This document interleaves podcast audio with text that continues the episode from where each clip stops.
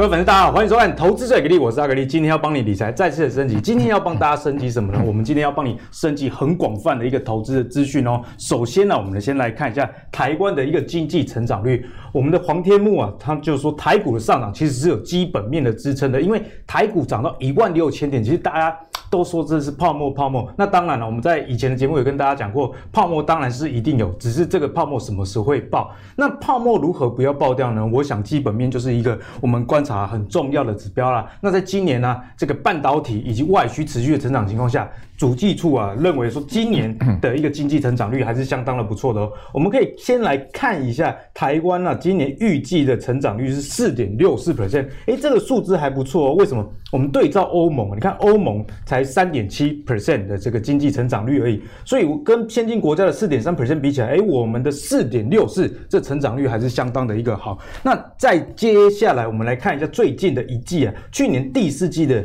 这个增长率哦，GDP 的增长率是五点零九 percent，这也是九年半以来的单季的新高。所以从这个经济数据来看，台股目前确实是有机之谈。不过呢，民众的信心似乎好像也就不是这么一回事喽。怎么说？我们看一下国泰的一个市调啦。调查民众的股市的信心的指数，那在二月呢是六点一，那六点一是怎么样说？是哎，其实下降蛮多的哦，因为一月啊是二十二点九啊，你看这个民众信心指数其实下降了蛮多的。那二月的调查同时还发现。有百分之三十八点九的民众预期未来半年会台股会上涨啊，可是，一月的时候是有百分之四十六点三的人预期，也就是说，给大家一个结论，现在散户的信心其实相对一月是比较没有那么高亢的，有可能是因为一月底的那一波回档啊。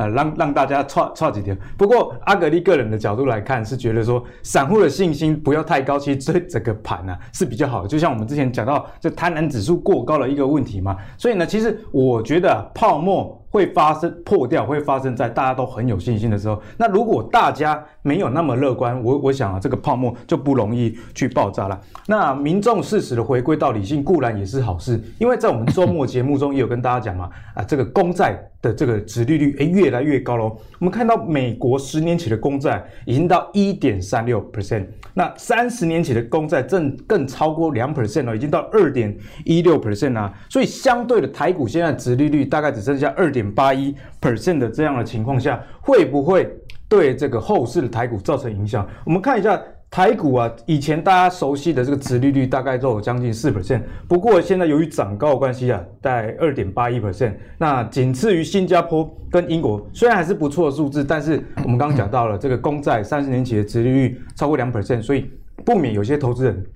还是会担心说，台股的殖利率下降会不会对资金啊进来台股造成一些的影响啦？好了，那首先呢，就要欢迎我们两位来宾帮我们来解析这整个干货满满的一集哦。首先欢迎我们的第一位来宾，也是我们资深财经专家阮木华，木华哥，大家早安。第二位是我们观众非常喜欢说他讲股票啊做啥的呀，做 keep 的，我们的钟林哥，哎，大家好。那一开始呢，先来请教一下这个。慕慕驊哥，我们来看一下这个巴菲特的动向，因为我们刚刚讲的很多比较总经部分嘛，各国的一个经济成长到台湾的殖利率。那接下来如果看更细一点呢，美国这个十三 F 的报告出来，大家就去检视巴爷爷他最近在干嘛呢？哦，我们看到波克家公司在去年第三季秘密买进哦，为什么说秘密买进？因为这个消息最近大家才知道，买了两档股票，这两档是什么？一档啊是电信股。啊，威瑞森，第二档是石油的巨擘雪佛龙，哎，这个大家其实有点，诶，想象不到，因为 石油去年跌得很惨嘛，所以大家的焦点，呃，至少散户啦。呃，眼光都还在科技类股。那这个电信类股，如果是在台湾的话，更是年年衰退。但是美国的情况应该是不一样，不然巴菲特不会去买。除此之外呢，巴菲特还去买了这个保险服务商啊，威达信。所以从巴菲特这样子的布局，然后最近我们也看到嘛，他其实对苹果是减持了六 percent。总结来说，卖掉科技股，然后转进这些去年啊相对。比较不好的，比方说传统能源的石油，那这样的动向我们该怎么看待？慕驊哥，好，很多人说巴菲特老了不中用了，啊，这个巴菲特啊，现在他的投资啊，根本不是市场主流啊，美国真的有这样子很多的狂人哦，开始出来讲话，因为大家都知道现在是一个呃草根庶民投资时代，是，好，在这个 Reddit 上面哈，在各种论坛上面，每一个人都可以发表自己的看法，好，所以有一些啊。哎，他正巧就是投资很成功的人呢、啊，哇，开始很狂的说巴菲特不中用了。哦，你可以看到那 CNBC 都大篇幅报道这些人的看法。那巴菲特真的不中用吗？事实上，我认为巴菲特还是啊，这个廉颇老矣，尚能饭否啊，还是很厉害的哈。为什么这样讲哈？你有看到巴菲特他们的部位是非常大哈，整个波克夏海瑟威啊，他的一个投资规模几千亿美金。嗯你跟这个几百万美金的人比啊，那他这个动辄大军进出啊，他必须要做很长时间的一个规划跟布局，绝对不会是说他今天一砍就把所有股票砍光了，没这回事的。他们的一个布局动作一定都是一个按部就班的。所以你可以看到这次十三 F 报告啊，对，很引人注目的是巴菲特的动向，还是对这个市场造成很大的一个呃这个后续的影响。比如说刚刚这个。呃，阿格力讲说，巴菲特买进什么？哎，他就买一些基期比较低的这个传统的这个产业的工业股啊，能源股。你可以看到，比如说他买这个威瑞森，Verizon 大家都知道是美国的这个电信巨头。对，他为什么买它？因为它已经很大一个波段下跌了。嗯、你有没有看到？它其实基期是很低的。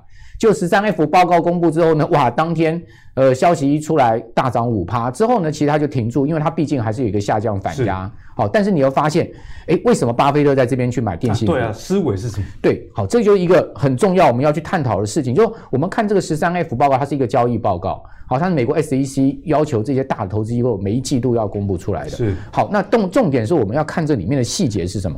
第二个呢，巴菲特去买什么？他去买这个道琼成分股里的 Chevron。好，我们都知道 ExxonMobil，好，这个埃克森美孚已经被踢出道琼了。原本 在这个道琼三十成分股里面有两档很重要的能源股，一个是美孚，一个是雪佛龙。现在只剩下雪佛龙了。对。好，那巴菲特去停雪佛龙，没买这个美孚 也是有道理，因为美孚不在道琼指数成分股里面。哎，那雪佛你你可以看到它，实际上它的基期并不高的。好，相对而言呢，它跟 Verizon 也是有很同样的特色，就是去年这些股票都是跌翻的，对，好，没什么涨的。那相对呢，科技股涨这么多的情况之下，基期这么高的情况之下，哎，巴菲特顺势在大部位的资金上面，看到它又做变化，他从这个涨多的股票调整到基期比较低的股票上面去，相对他把这个科技股砍掉呢。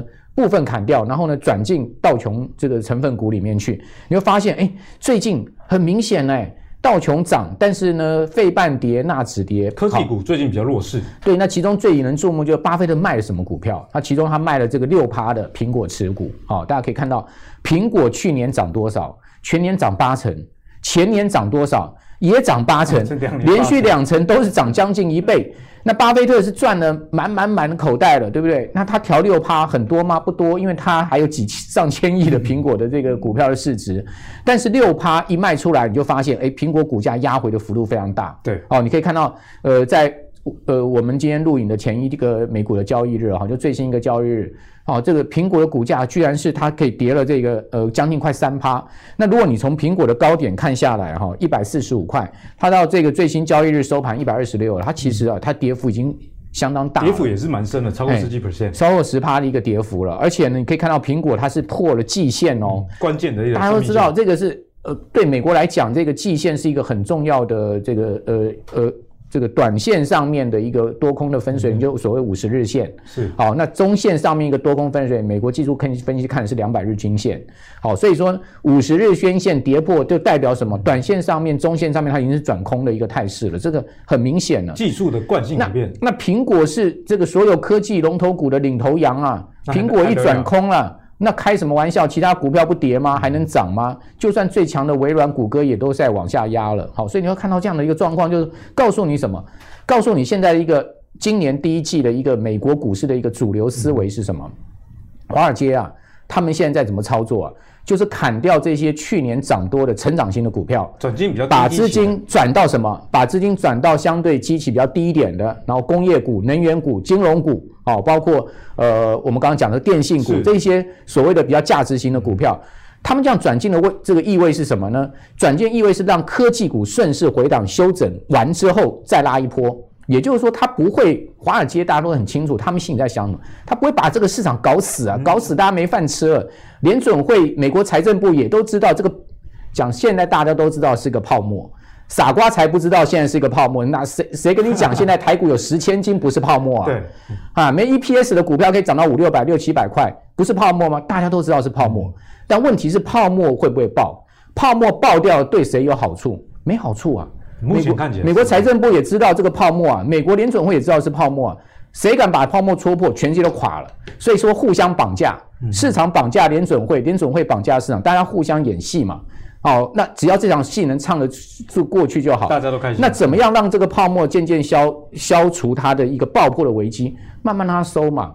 也就是说，它有能收能放，能收能放是最好。所以说呢，第一季我认为它会调整，科技股压回，但它不是走空，它不是崩盘，它压回到一定的幅度之后呢，资金转进这些传产股。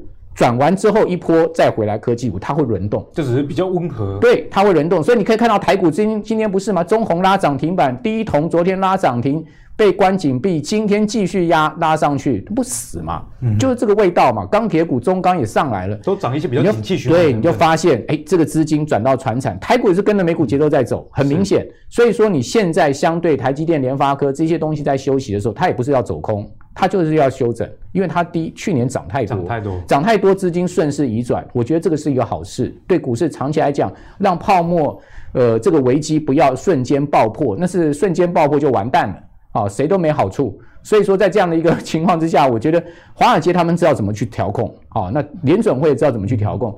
第一季会做这样的一个修整。对，其实慕华哥刚刚讲的，我印象蛮深的是，慕华哥在去年的年底啊，其实就有提醒过大家，二零二一你该去看的一些股票，反而是去年都没有涨的啦。比方说这些船产啊，然后钢铁以及石油啊，慕华哥其实在很早以前就已经跟我们预告了。那接下来要请教一下钟林哥，在这个外资我们年后开盘的当天买了两百九十六亿，不过随后也卖超超过两百多亿，因此在我们刚刚提到这个台股的殖利率下降的情况下，将外资最近的动向，我们该怎么样去看最近的盘势？其实我很久没看外资了，你知道吗？很久没看了，因为你看去年呢、去年一整年外资卖了五千四百亿，今年到我们封关那一天，二月五号，外资卖了一千亿。是封关开红盘之后，他有买一天。那像阿格力刚讲的，他开红盘之后买的，他这几天全部都卖光了，也就是从去年到现在为止，他总共卖了六千四百亿。请问台股有被它卖下来吗？哎，没有。现在在一万六千点呢，昨天还在创新高，哎，不要闹了好不好？那现在的盘到底在干什么？其实礼拜五盘中最后跌两百多点，对不对？对，震荡很厉害。其实如果大家看一下，啊你们看这两天，你就会发觉一件事情。比如说这是二月十七号 礼拜五的那天，大盘最多跌两百多，纵然下跌八十三点，但是 OTC 是创新高，所以代表中小型股开始活泼了。OTC 创新高，而且呢涨停加速六十一档。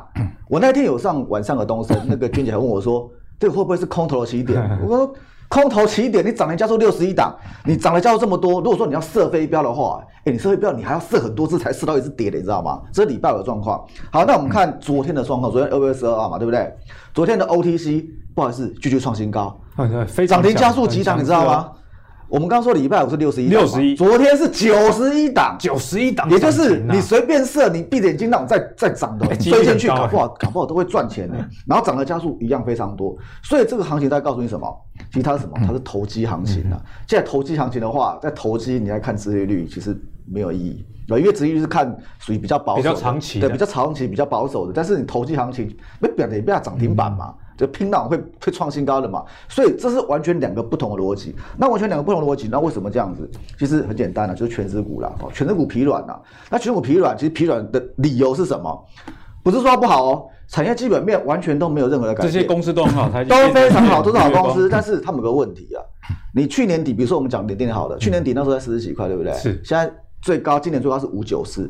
去年底我们在讲联电目标区多少？不是六十嘛？就差不多到了。那时候外资写六十的时候，其实大家也不太相信呢。然后像台积电这部分，之前大家估五百五，哎，五百五不够，后来调到六百五。六百五其实六百五这个价格是反映什么？就反映今明两年的嘛。嗯、今明两年的价格它反映的，那当然有些外资看到后年二零二三年，二零二三年 EPS 三十块嘛，所以写个八百或者写个一千的。对，不好意思，现在是二零二一年刚开始哎，还是等你熬的代机。所以呢，所以如果说你从这个部分来看的话，你会发觉这些股票。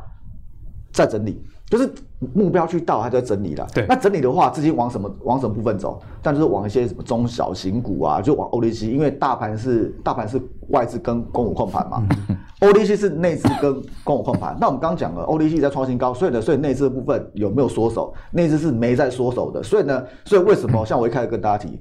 不要管，其实不太需要管外资的。外资其实从去年到现在卖了六千四百亿，指数创新高，也就是有一股力量，就台湾自己的钱回来了，然后把指数整个垫上去。所以接下来如果说你要看的话，我认为重点其实就这几个字啊，你大型股在整理，那看大型股整理，其实那个逻辑哦，像木华哥刚才已经讲到了。不是说不好，涨多了嘛，让它做整理。那整理过后换什么？换之前没涨到的，像什么钢铁、原物料啊，这些开始涨，或者说中小型股啊，比如说像台积电涨上去了，但是呢，但是请问它的上下游啊，什么 IC 设计啊，或者什么什么原料，什么细晶圆啊，或者说那个它的那个设备股，这方涨完了没有？拍谁都还没涨完，因为还没涨完，因为两百五十亿的资本支出还是一定要做的，也就是大型股地方做整理，中小型股接棒。然后呢，这个东西可能有些人可能不敢啊，因为这是操作。操，每个要操作策略，每个心态的问题的。我的看法是，你要适度的投机，你要追高啊。因为最近很多股票不知道怎么发掘，很多人都说拉回早买点，对不对？拉回早买点，你觉得强势股有拉回给你早买点的机会吗？涨停板礼拜五哇，大跌两百多，搞到后面涨停板六十一家，涨了家数一大堆。昨天九十一家，也就是这个地方会抢的股票，有题材的股票，它根本不管你大盘，因为大盘在跌什么，就跌全指股。所以钟林哥觉得最近啊，这种中小型股其实强者恒强，应该是要有这样的思维。对，没错，也就是强者恒强。所以呢，所以其实就是，这是我要跟大家提的，就是你要适度的追高了。他只要冲上去，他只要敢拉。说真的，这种行情震荡盘敢拉，就是有人在嘛。有人在的话，他都敢拉，你为什么敢追？对，所以我的看法就是你要适度，就只是大家资金的部位的控制要控制好。但如果说你那个比较会害怕的话，你就追少一点嘛。比如说你一百万，你就拿十万做投机的嘛，剩下的你要买一些什么什么安全的啊，有资金保护，那是 OK 的。但是但是如果说你真的完全太保守的话，其实我认为这段行情就在这个泡沫行情赚不到大钱。对，泡沫行情其实泡沫行情，我的看法啦，其实也不用管泡沫，它不会爆啦，很难爆啦。嗯哼，经济学历史上有三大泡沫啦，我们就讲那南海泡沫好了，南海泡沫。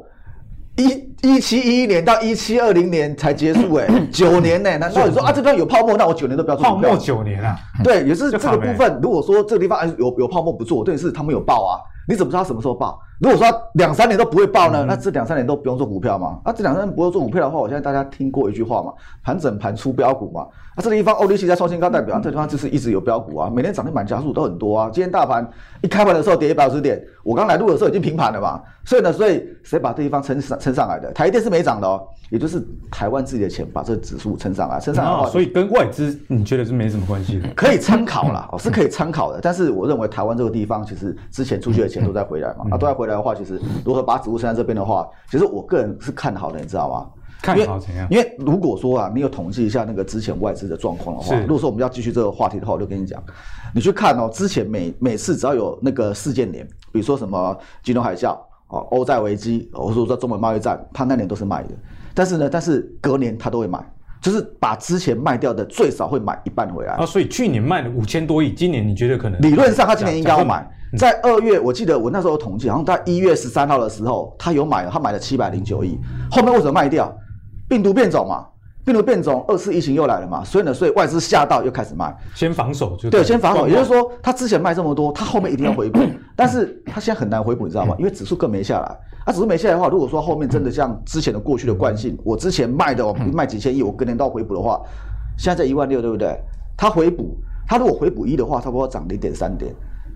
我们刚刚讲嘛，从去年到现在卖了六千四嘛，回补三千亿好不好？三千亿，回补三千亿，你乘以零一一亿就是零点三，你要乘乘看。这个指数不要预测高点，我只能说指数不要预测高点。但是现在的状况呢？现在状况就是中小型股这地方接棒涨，所以呢，所以你需要一点风的概念，就是投机的行情。就是现在的风向啊！如果啊、呃，你之前是喜欢全指股的，最近的中小型反而是你该多加留意的，因为刚刚。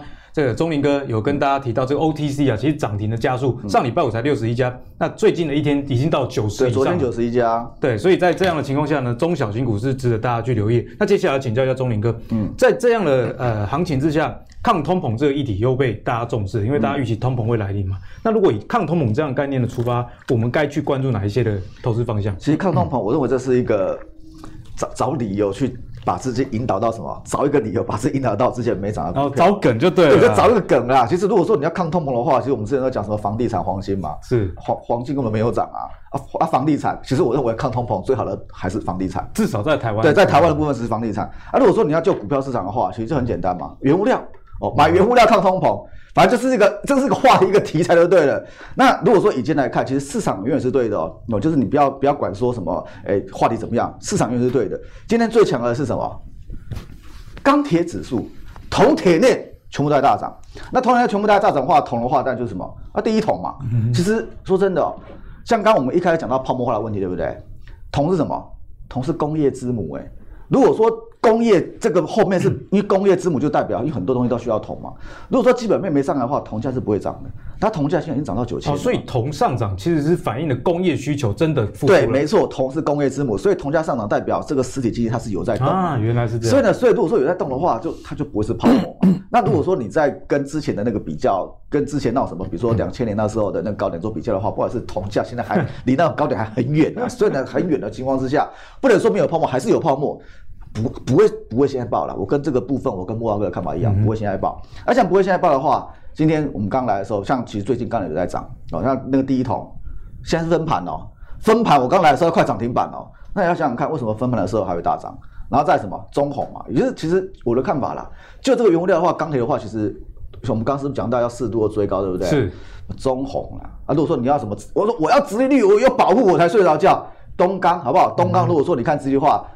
还有五帕多，好不好？如果说说我要殖利率又要钢铁，哎，那个五帕多哦，东钢至少防守，对，就东钢比较小的，反正就是其实什么中红啦，然后五零一四的那个建仓啦，然后那个反正会涨，反正会涨就往会涨的地方看就好。其实你不用你我我这个地方真的不用选股哎、欸，你就是钢铁这方钢铁这方打出来，哪支在拉就追哪一支，你就追强的就对了，追强的，你不要。其实我我有时候我在看那个。哎、就是有些人的操作，我觉得蛮奇怪的。就是，哎、看到这个在涨啊，比如说看到 A 在涨，哦，这个 A 在涨，我们赶快买 B。你看 A 在涨就买 A 就好了，你买 B 干什么？也就是如果说这一块在涨的话，比如说像那个中间中红拉上去，对不对？拉拉上去涨停板，那你明天要追谁？你可能说，哎、短线上中红锁住了，我买不到，我先买个东钢，但是。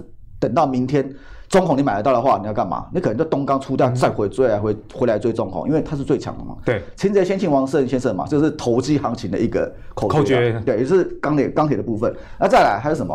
啊，塑胶嘛，塑胶啊不是说话说话不在涨嘛？最近石油涨很凶。对啊，而且我说真的，钢铁哦，你真的不知道买什么话。我刚来的时候，连那个。中钢，中中钢也在涨，利姆才非常地的被中钢，但是它涨得很慢啊。那如果说像塑化的话，你不知道买什么就抬塑化嘛，那台化也会涨啊，也就是像油料那个。那个油价部分，油价部分其实就当然比较大致，就台塑四宝。嗯、你要活泼一点的话，什么一三零四啊，一三零五，什么华夏台剧这个部分，因为台剧还有什么，还有一些什么什么太阳能板啊，什么薄膜的那个题材，就是它有一些奇奇怪怪的题材。也就是你往这个地方看，那如果说真的不知道的话，就大致的，哦，像我刚来的时候，台塑化在拉，然后呢比较强的就是什么，诶、欸，台剧哦，或者华夏这份你是可以看的。嗯、也就是其实这个，我说真的，它。也也没什么，也没有什么选股了，反正它再动哪一只你就买哪一只就对了。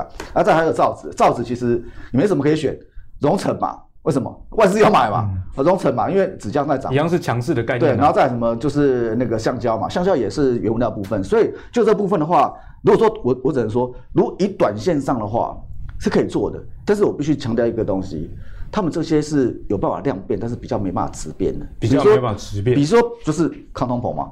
它就是一个抗通膨而已，嗯、抗通膨就是报价上涨。那报价上涨，当然如果说行情热的时候，有可能会涨个三成五成，甚至比较多是一倍。但是应该顶多就这样子而已。那你要想想看，现在一万六千点，这些股票有没有机会在这方涨一倍？如果没有的话，他们就是几成的空间。有时候几成的空间的话，如果说你有赚到的话，无弹的账，对，五谈的账，适时的把钱拉回来，然后再什么？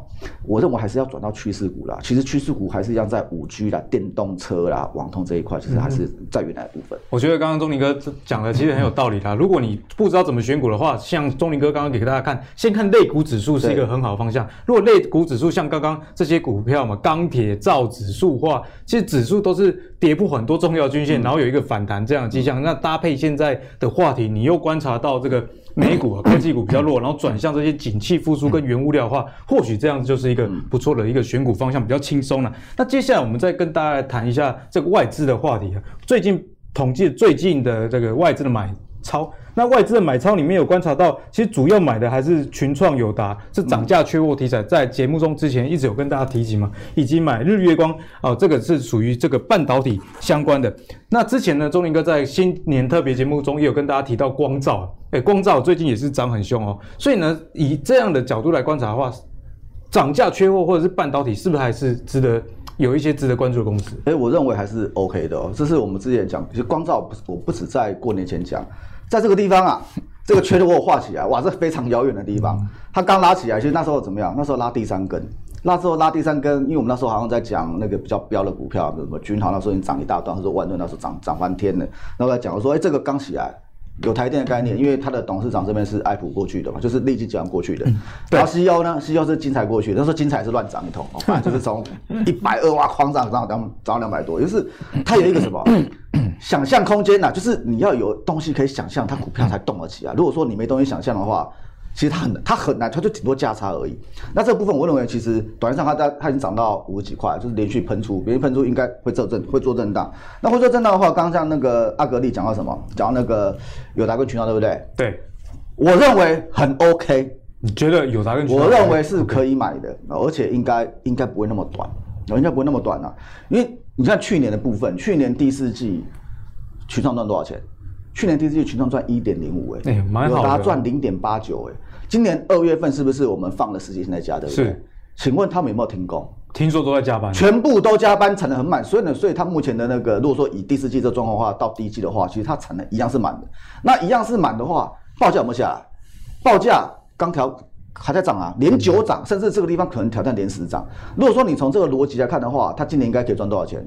如果说用点想象空间呢，因为这种股景气板的波动比较大，但是如果说就这部分的话，产业景气就是目前状况是没有改变的话，它今年应该这两只有达跟群创应该可以赚到三点五到四块，赚三块以上。三点五到四块的话，股价两只都十几块，然后呢都低于净值，群创的净值在二十二块，现在股价还在十六块而已，这个离净值蛮远的。也就是如果说你从这部分来看。他们有赚钱，而且呢，而且摆脱过去的亏损。那摆脱过去亏损的话，之前是因为中国大陆一直在把产能开出来嘛。嗯、中国大陆现在也没把产能开出来。对。那没把产能开出来的话，这个的供给需求它开始慢慢基于平衡。那慢慢平基于平衡的话，那我就问你嘛，你现在要去哪里找每一季可以赚一块钱？然后呢，股价低于净值，而且十几块你买得起的，不要说那什么六七百块的。稀有动物哎、欸。对啊，不要不要想说这种哇，这个啊没赚什么钱，对，搞 已经搞到多少？搞到七百多块了。其实搞起来之后，搞不好还会涨，因为它这个故事啊，你这个股票的故事啊，还早呢。它故事是要写到年底的，所以它不会下来啊。它不会下来的话，如果说你要有基本面的部分，其实就我认为友达群创短线上是安全的。当然，如果说我们在看外资的部分，其实外资部分你可以看，就是像我昨天打出来的外资在买什么东西。其实外资买单就是很简单嘛，友达群创嘛，还有什么？然后记忆体嘛，华邦电嘛，华邦电旺宏的部分嘛，然后什么华航啊，华航长隆航，为什么？因为这个可能疫苗随着疫苗慢慢打，大家开始干嘛？开始可以到处旅游了，甚至于海运现在不是拦不到，缺船缺柜吗？空运的部分，所以所以以这个部分的话，其实我认为还是一样，就是它有一个逻辑趋势。那逻辑趋势的话，其实比较简单，就这样分，就是像什么之前的什么长隆跟阳明，第四季赚很多，但是这个地方他们一样啊，景气变化比较大了，跟着跟着报价走的。那短线上这部分，我昨天有看到。有某家投顾调高阳明的价格，哦，就是目标价，他写到三十，这可以讲吗？可以讲啊，他写到三十三块了，就是某差投顾哦，那个冤大头投顾，他写三十三块，啊，现在二十九块，他可能还有点空间，但是呢，其实你会发觉就是在什么，在前高附近而已，空间不大，对，空间可能不会很大。那如果说要想象空间的话，就是什么，就是。长荣航嘛，哦，就是海的变什么变飞的哦，长荣航啊、华航啊，不然就是机体的部分，因为机体报价嘛。那报价的话，为什么？因为韩国的厂商嘛，韩国厂商把机体转去做什么？转去做 CIS 的嘛。是。所以转去做 CIS 的话，你那个趋势的股这个地方再往前走，比如说像有新的手机、五 G 手机，机体容量要变大嘛。然后呢，那个伺服器的部分嘛。那个 Intel 有什么？有一个新的平台出来，这些都是加大机的容量。那加大机体的需求跟容量的话，其实像这种什么华邦电啊、旺宏啊，基本上都是 OK 的。就是其实就外资的部分，你不要看它这样买，其实他们都有买一些趋势。那你把趋势搞出来的话，外资买基本上它不会像什么什么内资什么会飙涨那么多，对，不会。内资股票可能就是会涨停啊，很嗨之类的，但是外资股票基本上它是慢慢推的，慢慢推，慢慢推，慢慢推，慢慢推，不涨停涨不停。那举对举个例子，群创嘛，群创昨天是不是创新高？今天也没有跌，对不对？是。你觉得它涨多久？它涨好久。外资有没有天天买？外资天天买，涨也买，跌也买。外资的买法就是这样子。所以呢，所以你要做这种外资股票的话，你看。他们都做大事的，所以你要有点耐心。但是有的部分的话，我的看法是，这里面的趋势股还是可以做。嗯哼。那半导体相关的，因为其实半导体最近台积电虽然拉回，但、嗯、呃，刚刚钟林哥有跟大家分享，嗯、这个两百五十亿到两百八十亿美金的资本支出，势必还是要投入的。嗯、那相关的这个设备厂、子弟兵们有没有机会？当然有机会，当然有机会。现在是二月，对不对？二月你是不是二月初的时候看到那个 一月营收？哎呀，一月营收啊有点鸟。比如说什么？比如说像这个君豪啊，这个一月营收哎好像有点鸟哎。我之前把预估它一百趴就出来是五十趴，啊有点少，对不对？设备股不是这样看的，我必须这样讲，就是因为因为我有去问一下啦，因为设备股的他们是玩公入账法哦，所以它的营收不是说什么像什么台电这种什么月月增啊、季季增啊，他们不是这样子，他们会因为随着验收入账的程度，他们是慢慢跳的，跟银建股好像有点像，对，有点像，就是像那个万那个君豪啊，君豪那个一月份看起来哎好像不怎么样，但是呢，请你回去看一下万润的部分，万润去年十二月是不是也忽然很鸟？哎，怎么十一月很棒，十二月忽然很鸟啊？忽然很鸟的话，啊，怎么一月份就开始好了？嗯、因为他们的他们就是乱跳。甚至你再看一下三六八零家登，那个完全看不出逻辑，那个轨迹所轨迹，你知道吗？就是一下很好，一下很烂，一下很好，要怎要怎么讲？录像时间，设备股看的就是一年赚怎么样？那就我所知的了解，二月份过年对不对？过年前后大家很忙。没有人没有空这么给你搞验收啦，不会赢啊。所以呢，所以过年前呢，基本上它不会是什么，对设备股来说不会是入账旺季啊，不会是入账对，不会高峰。那什么时候会开始开始出货，甚至开始验收？三月份，就是过完年后嘛，三月份开始，基本上机台什么就开始出了。那开始出的话，开始出的话，你什么时候看到营收？就是如果说你很坚持说，我一定要看到数字好棒，四月初你应该可以看到数字。那一样，万润到底走完了没有？对，台积电、台积电、CoWoS 点胶机，它不是独家供应吗？它如果没出什么包的话，台积电是不会换的。它之前高点是一百三，对不对？嗯。要不看一下它现在价钱多少？它昨天最高我记得好像也是也是一百三。它在挑战前高的呢。那看挑战前高的话，今天大盘这边跌一跌，在盘那个一开盘跌一百五十点，对不对？震荡蛮大，震荡蛮大。它有跌吗？有震荡了，但是一直维持在一百二十五附近啊。其实离过前高，说真的，只有一一根 K 棒的距离而已啦。这一拉过去，搞不就创就没有压力，创新高。这个昨天的外资跟投信都在买哦，是同步买超哦。外资投信都同步买超，就这次。那君豪也是一样嘛。君豪为什么他又爬得上来？没东西的话，怎么爬得上来？有人哎，我这个一月营收好像不怎么样，哎。啊啊！他又爬上来，他现在又四十五块了，啊，不是很奇怪？嗯、而且而且，如果说你看那个大二十五比的话，是，如果说真的这么烂的话，大二十五比，我记得那时候我们一开我就是我那时候在一开始在看，那时候是三十块附近，那时候大二十五比在四十二趴，四十二趴，现在四十八趴，到了增价，多六 percent，对啊，多了 percent，增价，股价涨上来，然后又掉下去，然后营收没啊，营收没看到，哎，那大二十五比增六趴，人家就不是看这个什么一个月嘛，嗯、他们就看什么？他们是看。一个季度的嘛，或者说一年的嘛。如果说今年后面它是后面会大量入账的话，我记得那时候市场上去年那时候他提的是什么？估他今年会赚四块半嘛，对不对？会赚四块半的话，现在股价在四十五块，本益比就十倍嘛。所以如果说有这部分的话，就是如果说四月营收出来真的是哎很数数字很不错的话，四月四月营收四月初你看到营收数字很不错的话，搞不好搞不好上去了嘛。所以像这股票我认为是 OK 的。当然短线上我的首选是什么？我上面这一支啊。我也讲过，首选好不好？不要说我来这边都没有讲。有了，我那个环球晶在四百多块的时候，对，我就说这个股票，这那那时候我讲的时候，主要是以直利率的角度哦。但是如果说以成长性的角度来看，我的看法是，环球晶现在还是可以看。嗯。前天前一阵子是不是有个新闻，就是他并四创，对不对？对，并购。过年的时候，他好像买公布说他买了五十六点九趴的那个股权。他买这个四创，昨天外资出报告，哎，我记得是礼拜六，礼拜六的新闻出来，对，调到一零五零。为什么并了四创之后，股那个目标就要调到一五零？第三座造山运动，哎，阿哥你知不知道？那个我们的小英总统啊，有去过台积电，对不对？对，也有去过环球金，也有去过环球金，也去环，这是环，这是 这是一个大的宣示。对啊，就是他有去环球金的，甚至像那个生医类股这边，我不知道有没有在这边讲过。那时候在讲什么高端跟国光，小英没有去过国光，哎。小英总统去过高端呢，所以高端为什么啪啪啪啪狂狂涨停？哎呦，所以总总统的巡视也是一个观察。如果说你是什么什么基金操盘人，看到总统去，啊啊啊，你敢不买吗？我说真的，你敢不买吗？就是起码也要稍微顶住一下，因为总统会去的一定是好公司嘛。那像这部分，当然总统有去过啊。但当然，我们不是要讲这个政治的东西，我们要讲什么？其实世创这个东西它并起来啊，其实环球金之前主要的它的产品主要是用在什么消费性产品 PC 的部分。它的通讯这边其实它有搞，但是一直搞得不好，没什么成绩。世创为什么为什么会给它并？因为世创之前都搞那个通讯的嘛，但通讯在之今年之前好不好？不好嘛，因为之前没有五 G 嘛，五 G 没有还没有起来嘛，所以世创搞那个东西搞他做的不错，但是呢，但是没有市场，所以呢，所以啊，所以啊，所以所以所以就做不好，就卖给他嘛。那刚好怎么样？刚好就是哎，现在五 G 什么车联网这部分，然后风向又转，风向改了，所以呢，所以环球金并视创是补补强什么？补强它五 G 通讯的部分嘛，五 G 通讯现在用到车联网嘛，所以呢，所以如果说以这部分的话。其实它这个并下来，光十二寸的部分，但如果说你就整个什么八寸、六寸啊、十二寸整个加起来，它可能还出星月。但是呢，你光就十二寸的部分，它跟星月是并驾齐驱。你就通讯的部分，如果说后面的车联网什么的，什么什么 CV2X 那个系统开始大大量导用的话，其实环球金是会不错的嘞。所以呢，所以如果说这样的话，哎，它昨天是不是创新高？对，创新高。它今天也没有跌，对不对？对啊，啊没有跌的话。啊、所以中银哥意思，股价其实已经给了答案了啦。股价就是告诉你嘛，所以一开始我们跟大家说什么？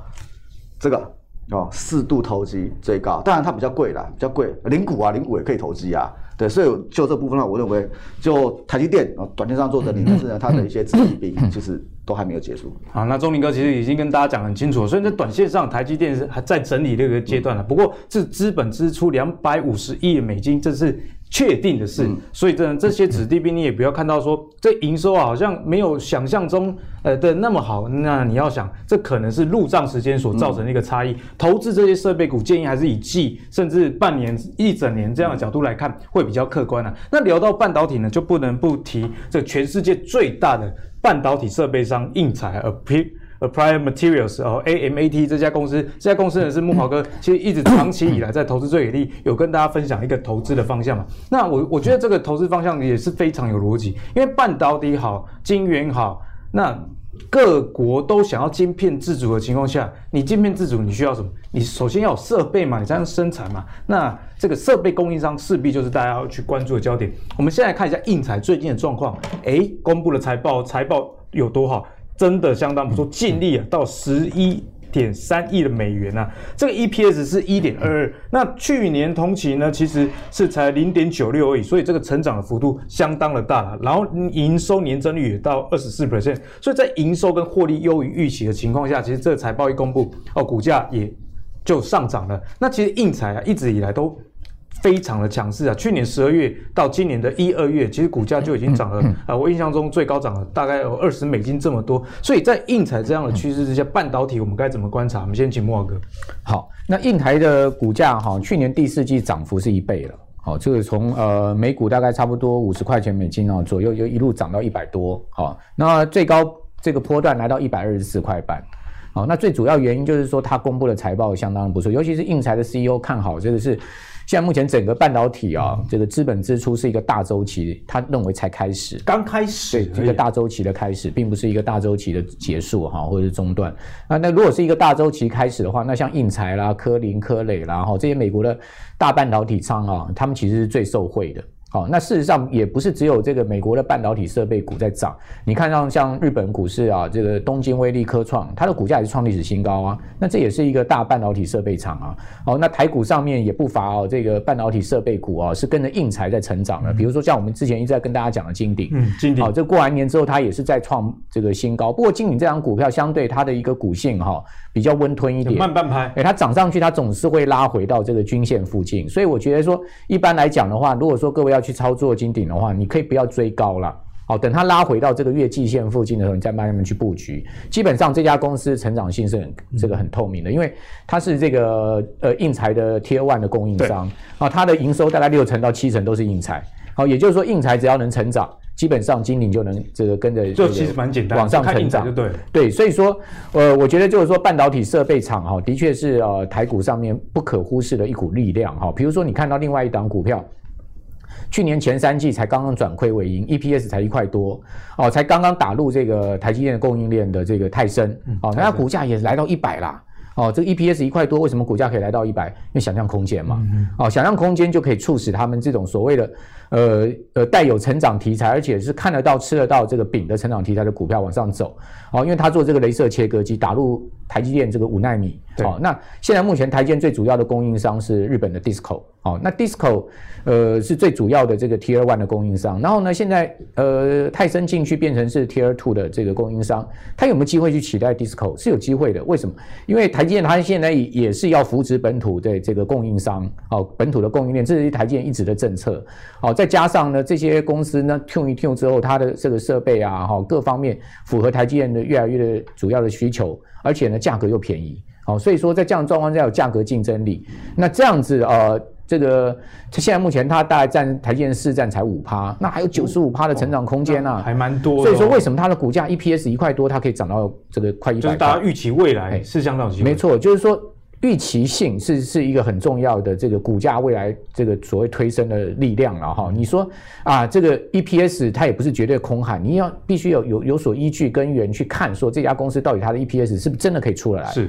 那如果可以出得来的话，你当然抱这个股票，你就会比较安心一点哈。所以我觉得这个呃，整个现在目前的市况啊，基本上大家都知道，就是说现在目前就是全世界这个货币这个推升量非常的强。好，你可以看到这个 M two 啊，不断的美国。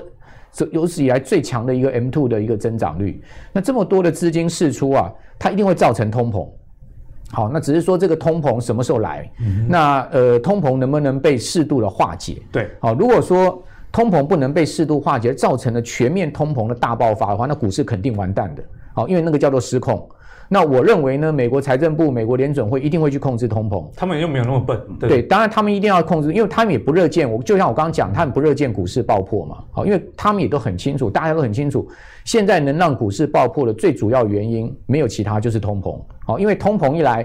联准会不可能再宽松了，它要紧缩，那它势必 M two 这种东西就要掉下来，那掉下来市场就没有资金了，那没有资金，股市怎么涨？就没有活水。所以说呢，戏就演不下去，唱不下去了哈。所以说呢，不能造成失控。所以基本上，因为现在目前的这个通膨预期心理达到历史最高，我们来看到这个美国 TIPS 十年的隐含通膨率啊，它已经创历史新高，就代表什么？代表这种市场的一个。心态哈，已经是开始在警戒了。那我觉得警戒是是好事了，因为警戒的话就可以让呃这些呃这个有利的单位呢去做事先的防范哈，消灭消灭这种通膨真正发生啊突发一爆发，造成金融市场的崩溃崩溃。所以现在大家可以看到，哎，好像很危险，好，股市在跌，好，因为美国十年债狂升，大家都很担心。那事实上，我认为它反而是在先期的先去消灭这种可能未来爆发的危机，好，所以也未必是一个坏事。所以那既然是这样子的话，你其实在这一段时间，除了像这个半导体设备股以外，这种有成长空间的股票以外，因为今年第一季它主要走走的不是成长题材啦。你要回过头来去找一些所谓通膨题材，因为现在在主要交易叫做再通膨交易。对，什么叫做再通膨交易呢？再通膨就是在整个经济循环过程之中，它会一定会发生的这种所谓的一个现象。好，通膨的再通膨的一个交易，一定是走原物料资产类股。好，所以你可以看到为什么第一桶今天又快拉到涨停板，被分盘被关紧闭还是继续涨，就是因为资金咬死它。那事实上不是只有这个第一桶在涨，你看这档股票。好，这档是美国最大铜矿商自由港啊，这个 Freeport 这个 Marandoran 好，Freeport Mar Marandoran 这张这张股票它创新高诶，上周一周涨二十趴，那你说一周二十啊？对啊，一周涨二十趴，那科技股跌翻了，苹果跌四趴，它涨二十趴。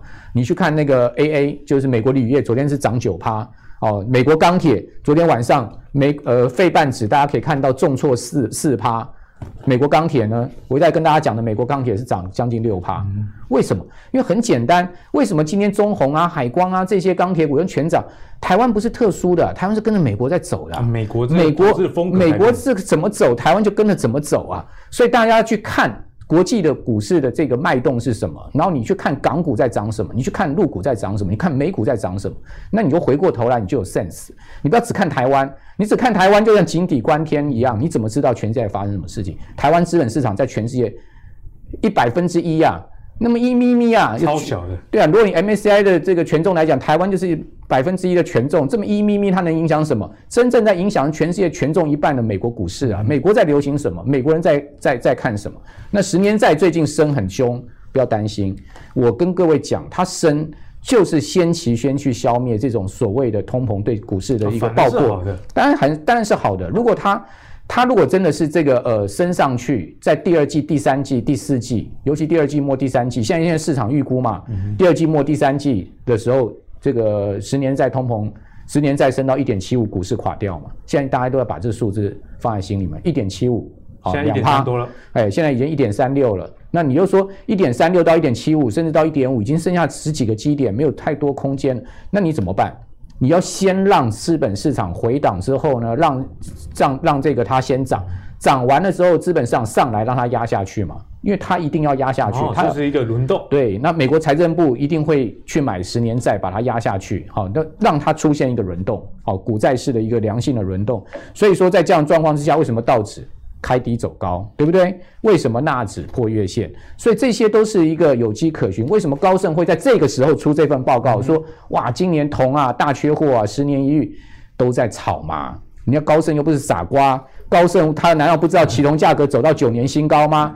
他为什么会去炒？因为他知道再通膨交易，现在就要去炒这些东西。华尔街这群人是吃素的吗？他们是在干嘛？他们就在赚赚钱的嘛，他们就在操控金融市场的。他们当然知道怎么去操控它。所以说，我一再跟大家讲说，你不要说呃只看台股，你也不要说只看这个，只看这个呃这个个别你手上有的股票，你要全面去观盘，你要全面去思考。现在这个世界到底在玩什么游戏？嗯、外资，我跟各位讲，今年一路一路卖下去，绝对不会回补的啦。啊，外资去年卖五千亿，今年回补两千亿、三千亿。年去年底的人大家都在讲，你错了。